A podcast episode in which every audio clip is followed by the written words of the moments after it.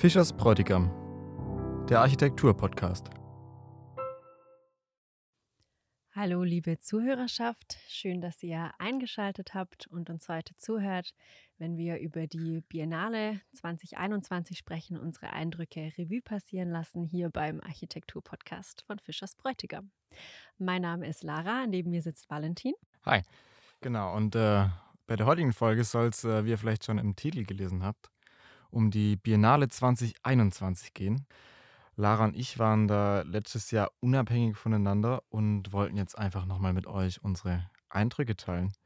Genau, und äh, für dich war es das erste Mal Biennale, Lara, mhm. für mich auch. Genau. Und Aber ich war schon mal in Venedig und für dich war es auch noch das erste Mal Venedig dazu. Das ne? stimmt. Ne? Und äh, in diesem Podcast haben wir auch noch äh, für euch ein paar Eindrücke von Kommilitonen und Professoren äh, zusammengefasst und aufgenommen. Und die werden wir euch im Laufe der Folge dann auch noch präsentieren. Genau, vielleicht zuerst mal so zu ein paar Allgemeininformationen, gerade für Leute unter euch, die noch nie auf der Biennale waren, vielleicht auch nicht wissen, was das ist oder auf jeden Fall nicht äh, die Ausstellung 2021 besucht haben. Also die Biennale an sich gibt schon seit über 120 äh, Jahren. Das hat als Kunstausstellung in Venedig angefangen und seit 1980 gibt es auch die erste ähm, Architekturausstellung dort. Und die Biennale, ähm, also der Name sagt schon, kommt alle zwei Jahre wieder. Ähm, der Bereich dafür ist aufgeteilt in einmal die Giardini und in Arsenale. Arsenale ähm, sind Hallen, die für in Venedig früher genutzt wurden, um dort ähm, auch Schiffe zu bauen. Und die Giardini, übersetzt Gärten, da stehen dann die sogenannten Länderpavillon, da, äh, Länderpavillons. Da gibt es 29 ähm, an der Zahl, wobei ein Pavillon auch zusammengefasst wurde als äh, skandinavischer Pavillon. Das heißt, Norwegen, Schweden und Finnland teilen sich dort einen. Das diesjährige Thema der Biennale war How Will We Live Together? Also es ging um dieses bei dem Zusammen, auch um diese Frage nach dem Zusammen, ähm, auch im großen Kontext, also Menschen untereinander, Menschen mit der Natur oder auch Menschen mit äh, Tieren, also im Gesamtkontext sowie eben auch äh, im kleinen Gefüge, also wie wollen wir als, ähm, als Familie zusammenwohnen. Und die Frage wurde bewusst auch als Frage formuliert, weil man eben nach verschiedenen Antworten auch darauf gesucht hat, gerade von verschiedenen auch äh, Architektinnen, weil man eigentlich auch ein bisschen unzufrieden ist mit den Antworten, die gerade aus der Politik kommen und man jetzt eben nach Antworten aus der Architektur gesucht hat, die ja eigentlich schon immer auch so ein Medium war zwischen Menschen und äh, Gesellschaft formend und prägend oder zumindest auch sehr mitbestimmend. Genau. Ich war ähm, schon im Sommer tatsächlich da in den Semesterferien mit einer Freundin im Rahmen von einem größeren Italien-Trip, den wir zusammen gemacht haben. Und genau, da sind wir dann auch auf der Biennale gelandet. Und damals wusste ich noch nicht, dass auch eine Blogwoche später angeboten werden sollte hier von der Hochschule. Ähm, Valentin, du warst bei der Blogwoche mit dabei. Und ähm, genau, das heißt, du hast das auch mit äh, einer Professorin zusammen erlebt und im Kontext mit anderen Studierenden. Ähm, wie war das so für dich? Hattest du das Gefühl, das hat dir irgendwie weitergeholfen, auch so ein bisschen mit anderem Input? Ja, also genau, für mich war es auch die erste Biennale und äh, wir haben für die Exkursion haben wir uns vier Tage Zeit genommen und insgesamt zwei Tage für die Biennale, ein Tag Arsenale und einen Tag, äh, Tag Giardini-Gärten. Genau, und äh, wir haben das aber relativ locker gemacht. Also wir haben, sind morgens zusammen gestartet und äh, haben so einen kleinen Input bekommen und dann ist aber jeder für sich quasi losgezogen und hat die Biennale für sich erlebt oder je nachdem in kleinen Gruppen. Aber ich fand es auf jeden Fall gut, da noch ein bisschen äh, professionellen oder äh, kontextuellen Hintergrund äh, mitzubekommen. Ja, das kann ich mir vorstellen. So grundsätzlich, ihr habt euch ja irgendwie, glaube ich, auch, ähm, du hast ja gerade gemeint, ihr wart äh, zwei Tage auf der Biennale. Ähm, wir sind ja zusammen auch nach äh, Venedig gefahren, was ja, genau. ja eigentlich schon eine holprige Fahrt war, grundsätzlich, und haben ja dann auch noch mal ein bisschen außerhalb eigentlich äh, gewohnt, diese Zeit verbracht. Und ähm, Ich meine mich zu erinnern, dass auch dein, dein Weg nach Venedig selber nicht so der aller äh, einfachste war. Ja. Also äh, Zug verpasst und äh, aufgrund von einer italienischen Querdenken-Demo die Tram nicht gefahren, alles super chaotisch. Ähm, ich weiß es nicht, so dein erstes Ankommen in Venedig. Ja, war schon, war schon erstmal sehr chaotisch. Aber genau, nachdem ich den ersten Zug verpasst habe, den zweiten glücklicherweise bekommen. und dann in äh, Venedig im Bahnhof, wie hieß das? Santa Lucia? Ja. Santa Lucia angekommen. Und dann kommt man aus dieser Bahnhofshalle raus und einen erschlägt erstmal dieses wunderbare Panorama von Venedig. Es ist schon ja. was ganz anderes. Ja, Paralleluniversum. Ja, man fühlt sich auf jeden Fall wie in einer anderen Welt. Ja. Und äh, ich dachte so, ähm, ich komme da in einer guten halben Stunde einmal von der einen Seite der Insel auf die andere zu den Giardini-Gärten. Aber dem war nicht so. Ich habe dann bestimmt eine Stunde durch die Gassen von Venedig und gebraucht. Aber du hast auch nicht das Schiff genommen, oder? Du bist wirklich gelaufen. Ja, ich bin, ich bin, ich habe mich noch nicht getraut, das Schiff zu nehmen. Ich war mir noch unsicher. Ja, und es hat mich auf jeden Fall länger gekostet, als ich äh, gedacht habe. Deswegen sollte man da vielleicht am Anfang, wenn man das erste Mal Venedig wirklich betritt, sollte man ein bisschen mehr Zeit mitnehmen, um auf jeden Fall von einem Ort an den anderen zu kommen. Oder das Boot nehmen. Ja, habe ich dann in den Folgetagen ja, auch gemacht. Weil meiner Meinung nach erlebt man Venedig vor allen Dingen auch aus dieser Perspektive vom Wasser aus, also von diesem Kanal aus. Ich finde, das ist genauso wichtig für diese Erfahrung, wie erlebe ich Venedig wieder zu Fuß durchgehen. Genau. Ähm, ja, wir hatten natürlich, wie auch vorher schon gesagt, eben auch uns ähm, Eindrücke von anderen Studierenden gesammelt und wir hatten anfangs so ein paar, ja, Fragen oder Themen uns auch überlegt, worüber wir in diesem Rahmen sprechen wollen. Und ähm, eine Frage war zum Beispiel auch, was man ähm, erwartet hat eigentlich von der Biennale, als man dorthin gegangen ist. Ja, vielleicht wollen wir einfach gleich mal zu Anfang ein paar Eindrücke von äh, KommilitonInnen hören. Von der Biennale habe ich viel erwartet, einfach ähm, weil das so eine Ausstellung ist, von der man immer schon viel gehört oder gelesen hat und wo so irgendwie klar ist, dass es vielleicht die bekannteste Ausstellung über Architektur und Kunst ist, die es weltweit oder so überhaupt gibt. Deswegen waren meine Erwartungen hoch. Ich wusste, dass es diese Länderpavillons gibt, also fast alle Länder ähm, die teilnehmen, so einen eigenen Pavillon mit einer eigenen Ausstellung haben und deswegen habe ich auch äh, mir vorgestellt, dass es sehr große Ausstellung sein wird mit sehr vielen Inhalten und einer großen Fläche, die man entlang läuft und vielleicht was, wo man eher so eine Woche oder zwei braucht, um alles sehen zu können und aufnehmen zu können. Ich wusste nicht genau, was mich in Venedig erwarten wird. Ähm, man hat natürlich hier und da mal ähm, von der Biennale gehört oder äh, das eine oder andere gelesen. Ähm, ich war überrascht, wie konzeptionell manche Ausstellungen sind, ähm, wie stark manche da wirklich eher Kunst darstellen, weg von der Architektur, was aber nicht negativ ist. Ich war 2018 schon auf der Biennale, fand es damals schon ziemlich cool. Und daher wusste ich eigentlich schon, was mich erwartet, aber habe mich echt gefreut, dass es wieder stattgefunden hat. Und ja, es ist einfach super interessant. Man trifft viele Gleichgesinnte, die ähnliche Interessen haben und kann sich auch super gut darüber austauschen und neue Inspirationen sammeln. Also alles in allem einfach eine coole Erfahrung und auch ähm, Venedig ist super schön und ein tolles Reiseziel. So, das waren ein paar erste interessante Eindrücke, die wir von unseren Kommilitonen und Kommilitoninnen gehört haben. Ähm, für mich war es ja auch die erste Biennale und meine Erwartungen an die Biennale waren eigentlich nicht so groß erstmal. Ich bin da auch relativ ohne mich groß zu informieren hingegangen und wollte mich einfach mal davon äh, inspirieren lassen und das auf mich wirken lassen. Und dazu hat es auf jeden Fall gut getan, dass wir das im Rahmen von der Exkursion gemacht haben.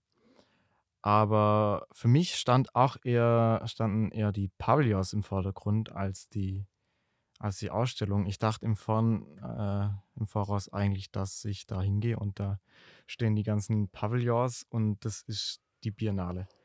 Aber diese Ausstellung hat viel mehr von, von der Biennale eingenommen, als ich überhaupt erwartet hätte. Ging es dir auch so? Ja, ähm, auf jeden Fall, ja. Ich glaube auch, meine Erwartungen waren, obwohl ich mich im Vorhinein nicht damit beschäftigt hatte, schon äh, ziemlich riesig, weil ich irgendwie so Erwartungen hatte, wie so die Expo-Ausstellung, die wir einfach so in Baugeschichte irgendwann gehört hatten. Also ich glaube, das war so eine ja, Erwartung oder Haltung, mit der ich da reingegangen bin. Aber ich muss auch ehrlich gesagt sagen, obwohl die so hoch waren, ähm, war ich nicht enttäuscht. Und obwohl die Pavillons, wie gesagt, jetzt eben feste Gebäude waren und wechselnde Ausstellungen beinhaltet haben, ähm, war ich ja auch vollkommen trotzdem überrascht und äh, hatte gar nicht das Gefühl, dass das irgendwie dem Ganzen jetzt einen Abbruch getan hat oder sowas. Also ich weiß noch, dass äh, gerade der erste Pavillon, in den ich äh, gegangen bin, war der spanische, der so gleich links äh, am Eingang ist. Und ähm, dass mich der zum Beispiel auch schon ziemlich äh, überrascht hatte oder zumindest ähm, die Ausstellung da drin, weil da gab es diese so Blätterstapel, die sich dann nach oben hin aufgelöst haben und plötzlich steht man dann da so unter diesem ganzen äh, Blätterdach und das war einfach irgendwie schon gleich so vom ersten Moment her so ich war super beeindruckt einfach. War das dein erster Pavillon, an den du reingegangen bist? Genau, ja, doch. Also ich hatte gleich, also ich weiß nicht, was war da, ähm, Spanien stand da und ich glaube Belgien und ja. sowas. Die Pavillons standen da so links als Dreiergruppe mit der Toilette. Ich musste auch ziemlich pinkeln, als ich da angekommen bin, weil ich so durch die ganze Stadt gerannt bin. Ähm, weil wir damals so dachten, komm, wir wollen noch so ein bisschen so den Venedig-Flair so mitnehmen. Wir laufen so ganz gemütlich durch die Stadt und laufen da dann so auf das äh, Biennale-Gelände drauf. Und ähm, ja, und dann hatten wir gefühlt so zwei Stunden gebraucht, um überhaupt durch diese ganze Stadt zu gehen, bis wir überhaupt dahin gekommen sind, ans andere Ende von Venedig. Ähm, dass wir dann so erschöpft waren und irgendwie so unsere Biennale Tour tatsächlich so beim Kiosk und bei der Toilette angefangen hatten, äh, bevor wir dann wirklich so über das weitere Gelände gegangen sind. Ja, ich bin auch, ich bin den anderen Weg gegangen. Man, unsere Gruppe hat sich aufgeteilt und ich bin dann den Weg rechts entlang gegangen, mhm. erstmal an, an Russland und dem äh, Venezuela mhm. vorbeigegangen und die waren geschlossen. Cool. genau, und dann war, ich glaube, der erste Pavillon, den ich gesehen habe, war tatsächlich der deutsche. Ah, krass. Genau. Aber jetzt, um mal auf die Architektur der Biennale ja. zu, zu sprechen zu kommen. Gibt es irgendwas Architektonisches, was dich dann an der Biennale so äh, fasziniert hat? Oder gibt es eher so einen allgemeinen Eindruck und nicht jetzt der Pavillon, der architektonisch raussticht? Also ich glaube, es waren mehrere und zwar waren es immer die, die vom Stil her eine gewisse Allgemeingültigkeit hatten. Also wo nicht die Architektur quasi der Ausstellung im Weg stand oder sowas, sondern wo das einfach zeitlose ähm, Räume waren und die schon zusammengewirkt haben, auch mit der Ausstellung im Innern oder so. Aber ähm, genau, also ich glaube, da sind mir einfach so allgemein ein paar ins Auge gestochen, wobei ich dir jetzt auch kein Negativbeispiel richtig ja. nennen kann, wo mir so aufgefallen ist, so da war die Architektur, hat sich aber viel zu wichtig genommen. ähm, genau, aber ich glaube, die anderen haben ein paar Eindrücke gesagt, ähm, so von, von Pavillons, die sie besonders ähm, architektonisch anspruchsvoll fanden. Vielleicht wollen wir da einfach mal kurz reinhören. Die Pavillons fand ich erstaunlich unterschiedlich. Ähm, besten hat mir, ähm, glaube ich, der belgische Pavillon gefallen. Es war auch einer der ersten, die ich auf dem Gelände der Länderpavillons äh, besichtigt habe. Und ähm, dieses sehr zurückhaltende, schlichte, ähm, ja auch zeitlose fand ich sehr angemessen.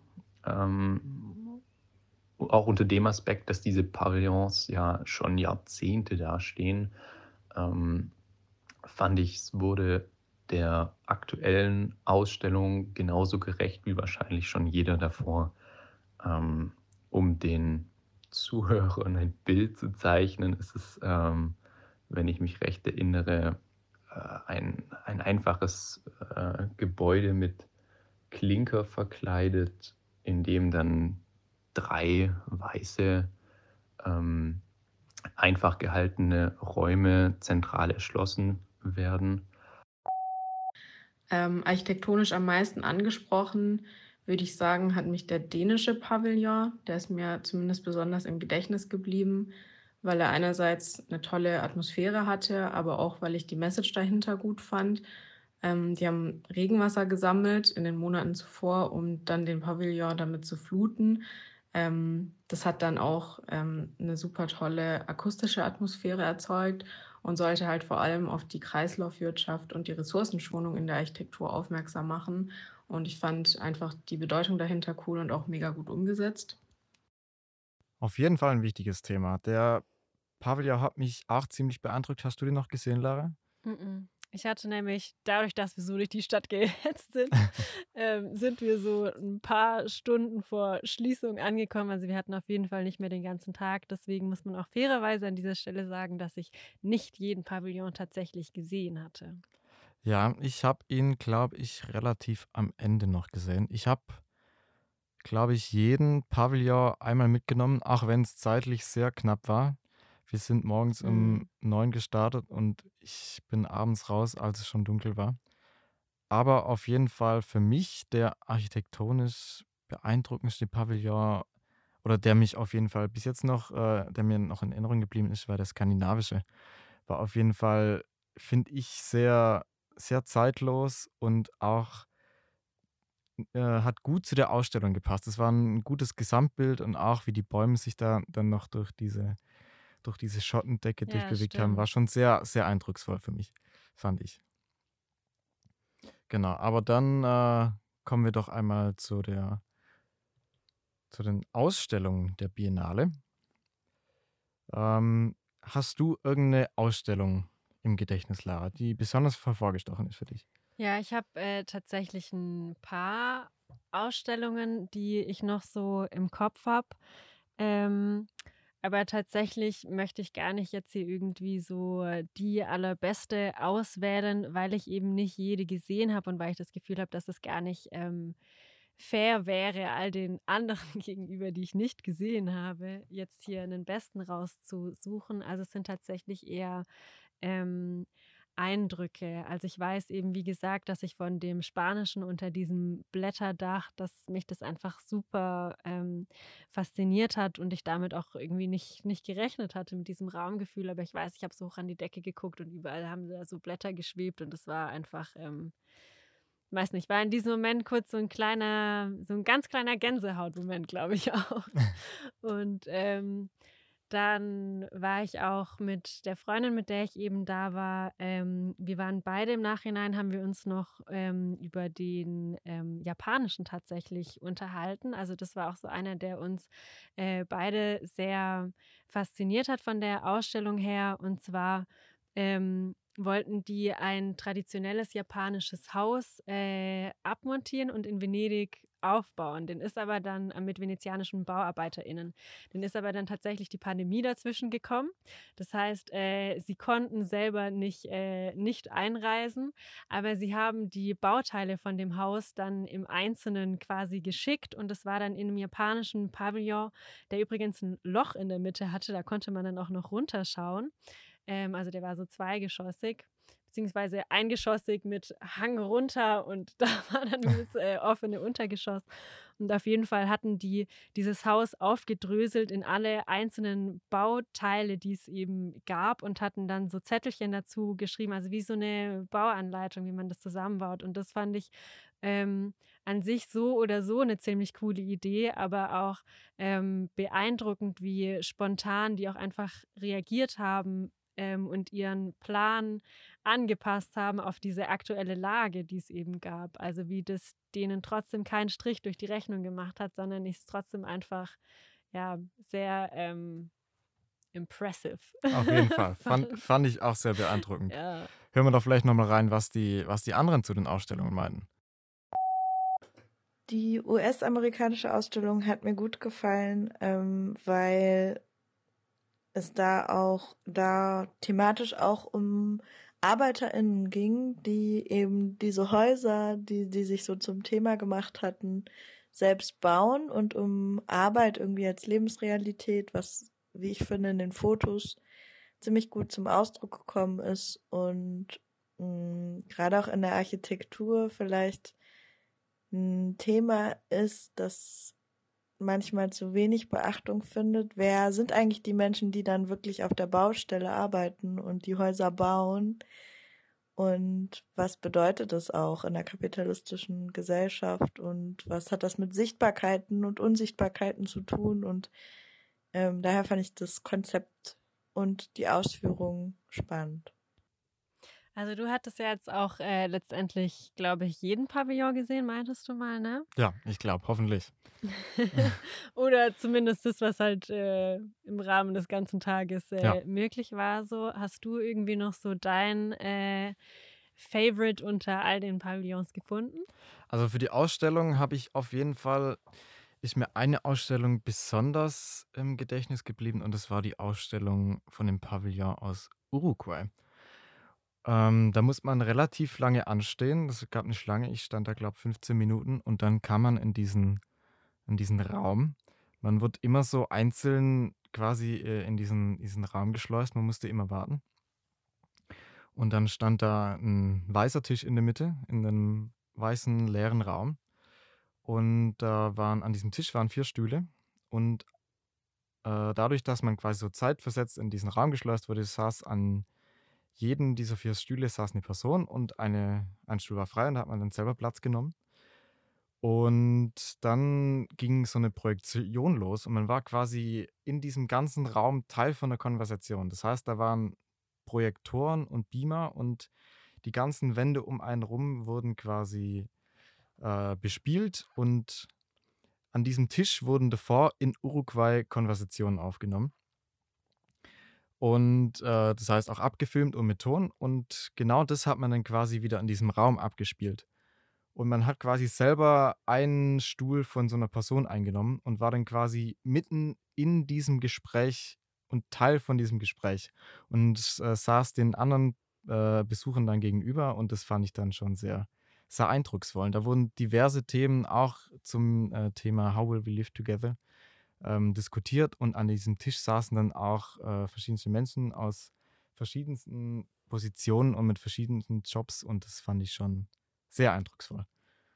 Wir hatten äh, ja auch ein bisschen vorab reingehört darüber, was andere zum Beispiel auch ähm, aufgenommen oder was die gesagt hatten, weil wir natürlich zur äh, besten Ausstellung gibt es ja auch immer so ein bisschen das Gegenbeispiel oder vielleicht so, ich möchte gar nicht äh, schlecht sagen, aber vielleicht das, was man so als, ähm, ja, persönlich jetzt ähm, vielleicht auch ähm, schwach äh, empfunden hat. Vielleicht, ja, nennen wir es einfach schwach, Ja. oder?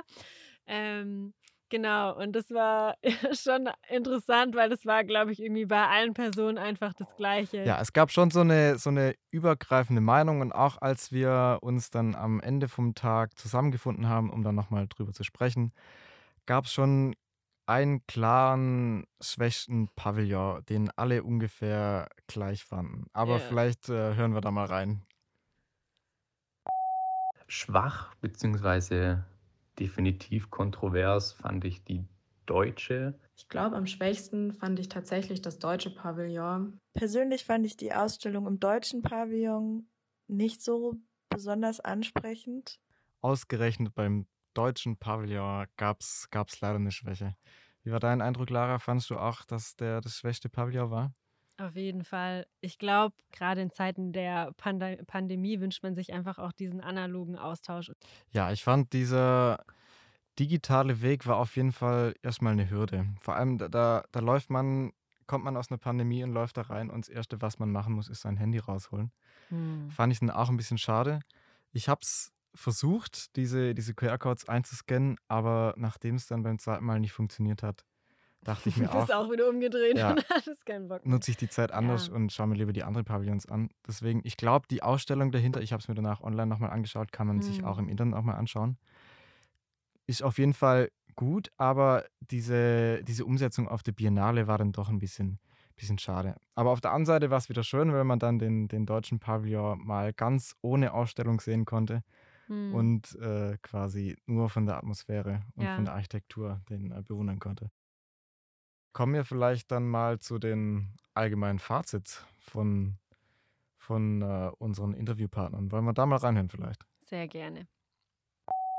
Mein Fazit ist auf jeden Fall positiv und ich würde auch definitiv nochmal hingehen. Ähm, also generell finde ich, ist Venedig einfach ein tolles Reiseziel und auch die Biennale war jetzt auch beim zweiten Mal super interessant und informativ. Und vor allem, wenn man selbst eine kreativ arbeitende Person ist, ähm, ist es einfach super viel wert, so viel neuen, ähm, coolen Input zu bekommen. Und deswegen würde ich auf jeden Fall nochmal hingehen.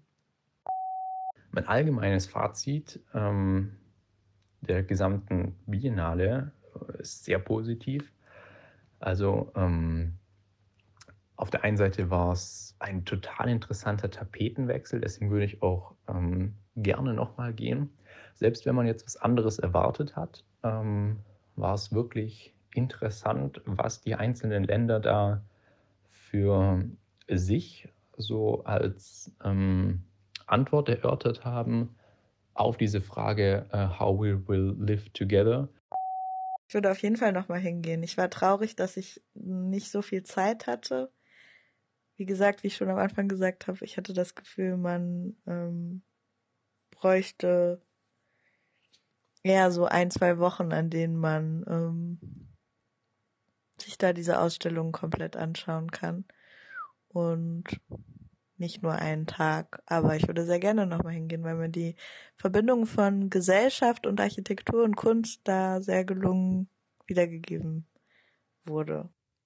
Ja, ich glaube, ich würde gerade mal auch an das äh, Gefühl gerne anknüpfen, weil das ist schon auch so ein bisschen, wie ich das erlebt hatte. Also gut, ich hatte jetzt eh nicht so viele Stunden Zeit, aber ähm, trotz allem, weil du warst ja auch den ganzen Tag da und ich weiß, dass wir uns danach unterhalten hatten und du ja auch meintest, das war irgendwie so, so viel. Also es ist irgendwie so, als hat man so einen Overload an, an Informationen, ob man da jetzt nur ein paar Stunden da ist oder auch den ganzen Tag. Und ähm, ich zum Beispiel wusste gar nicht so richtig, was, was mache ich jetzt. Also gehe ich äh, auf die Masse, nehme ich jetzt jeden äh, Pavillon mit, was aber auch äh, automatisch dann vielleicht auch mit einschließen würde, dass ich nicht die Gelegenheit habe, mir alles durchzulesen. Das heißt, ich schaue mir eine Anstellung an, nehme sie auf, ohne zu wissen, worum es geht. Ähm, oder lese ich das durch, setze mich damit auseinander, kann das Thema dann vielleicht auch für, für mich tiefer aufnehmen oder tiefer ähm, verarbeiten, aber komme dann nicht durch jede Ausstellung durch. Und ich glaube, das fand ich so ein bisschen, ähm, ja, schade, dass, ähm, dass man dann am Ende vom Tag einfach, einfach platt war irgendwie so, ne? Also man war so ultra, ultra erschöpft und man hatte so diese, diese unzählig vielen Informationen und äh, Eindrücke.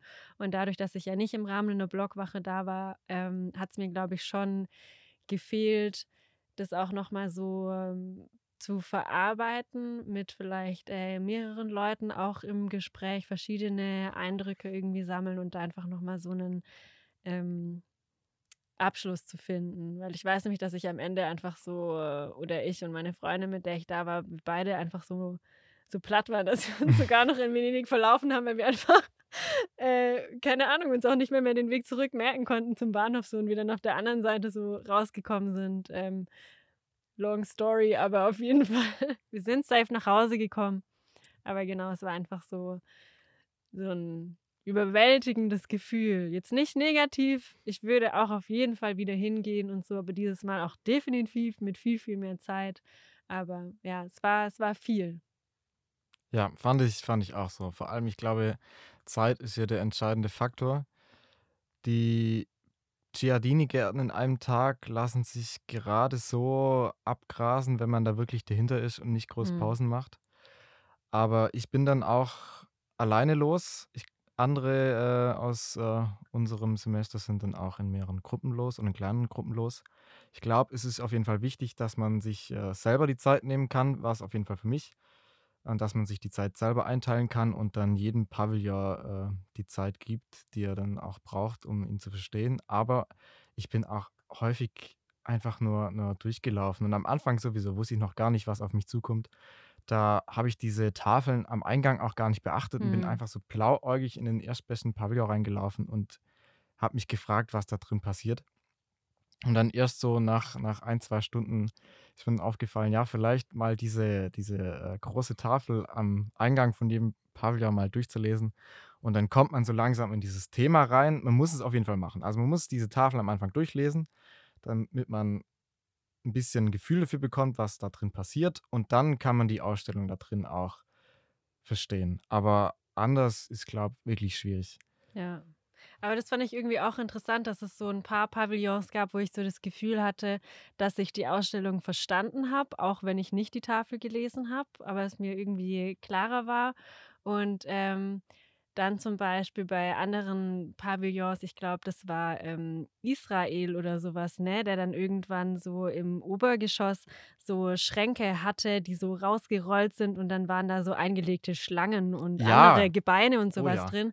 Also das war super cool, aber ich habe ehrlich gesagt da drin nicht die oder nicht automatisch die Beantwortung der Frage, wie wollen wir zusammen leben, ablesen können. Also ohne den jetzt als negativ werten zu wollen oder sowas, aber es gab so ein paar, wo ich schon sagen würde, die waren jetzt ähm, schneller eindrücklich, die hat man verstehen können durch das einfach nur durchlaufen und andere, da hat man definitiv noch ein bisschen mehr Content dazu gebraucht. Ja, ich glaube, bei Israel ging es auch um Architektur und Landwirtschaft irgendwie in diesem Zusammenhang. Aber es war bei mir auch spät am Abend, es war der letzte Pavillon, den ich noch angesehen habe, Hm. habe ich auch nicht mehr so viel im Kontext mitgenommen. Aber ich glaube, das ist auf jeden Fall wichtig. Wenn man, wenn man sich für die Ausstellung interessiert, muss man Zeit mitbringen und sich auf jeden Fall durchlesen. Und vor allem auch bei der Arsenale haben wir jetzt nicht so viel drüber geredet. Da haben wir es dann äh, nach einem anderen Konzept gemacht. Da hat, haben wir uns dann äh, in Teams eingeteilt und äh, jedes Team hat äh, einen Raum in der Arsenale sich äh, eine Stunde Zeit genommen und den genau durchgelesen und genau bearbeitet. Und am Ende haben wir uns nach einer Stunde, haben wir uns alle wieder zusammen getroffen. Und äh, dann hat man präsentiert, was man aus diesem Raum mitgenommen hat. Und so hat man auf jeden Fall viel mehr verstanden und ist viel Hm. tiefer in die Themen eingestiegen, als wenn man das jetzt alleine mal so schnell überfliegt und durchliest. Das Ja. war auf jeden Fall, fand ich dann, der richtige Weg, um, um die Ausstellung der Arsenale irgendwie, äh, um der näher zu kommen. Genau. Und dann äh, haben wir jetzt noch äh, einen Kommentar von einem Professor, der Genau. auch äh, mit auf Exkursion war. Und dem haben wir auch die gleichen Fragen gestellt und die würden wir euch jetzt auch gerne einfach mal äh, vorspielen. Ich bin wie immer mit großer Vorfreude nach Venedig gefahren, aber Erwartungen im eigentlichen Sinne habe ich keine gehabt. Im Gegenteil hoffe ich auf der Biennale eher auf Unerwartetes zu treffen und überrascht zu werden. Ich möchte überrascht werden von neuen Erkenntnissen über Raum und Architektur, über Ausstellungsgestaltung und natürlich über Erkenntnisse über die großen Leitfragen der Biennale, also unser Zusammenleben auf einem Planeten mit immer knapper werdenden Ressourcen und zunehmenden Herausforderungen, nicht nur in der Architektur, sondern in allen Lebensbereichen. Ich bin immer wieder begeistert vom Pavillon der nordischen Länder von Sverre Fehn. Er zeichnet sich durch eine ungeheure Transparenz und Leichtigkeit aus und verbindet sich fast synergetisch mit dem Ort und der Natur. Und das gefilterte Licht im Innern ist einfach nur fantastisch. Für mich ist das wirklich ein perfekter Ausstellungsraum. Und ich finde, dass das diesjährige Ausstellungskonzept von Helen und Hart ganz hervorragend mit der Architektur gespielt hat und dass ein, ein wirklich gelungenes Gesamtkonzept entstanden ist. Am besten hat mir dieses Mal die Hauptausstellung im Arsenale gefallen. Ich finde, sie hat das zentrale Thema How We Will Live Together unheimlich vielschichtig und in inhaltlich und gestalterisch überzeugende Inszenierungen in den Raum übersetzt. Es war ein unheimlich klar gegliederter Parcours, der die relevanten Themen dieser großen Leitfrage in, in starken und eindrücklichen Inszenierungen präsentiert hat. Wo Licht ist, muss es auch Schatten geben. Das liegt in der Natur solcher Großveranstaltungen wie der Biennale. Zum Beispiel ein Baucontainer mit einer Lichtinstallation kann für alles stehen oder eben auch für nichts. Ich habe jedenfalls keinen Besucher gesehen, der hier länger verweilt hat. Aber genau das müssen gute Ausstellungen eben leisten. Interesse wecken und zur Auseinandersetzung anregen. Dann ärgere ich mich immer über Ausstellungen, für die man als Besucher eigentlich einen ganzen Tag brauchen würde, um sie wirklich zu verstehen. Auch hier gab es einige Beispiele. Ich glaube, es muss möglich sein, die Botschaften kurz und prägnant auf den Punkt zu bringen, damit Zeit ist, sich auch noch mit anderen Projekten auseinanderzusetzen. Mein allgemeines Fazit fällt insgesamt sehr positiv aus. Es gab dieses Mal eine Vielzahl von wirklich relevanten Beiträgen zum Biennale-Thema How We Will Live Together. Vor allem die Hauptausstellung im Arsenale war wirklich sehr, sehr gut.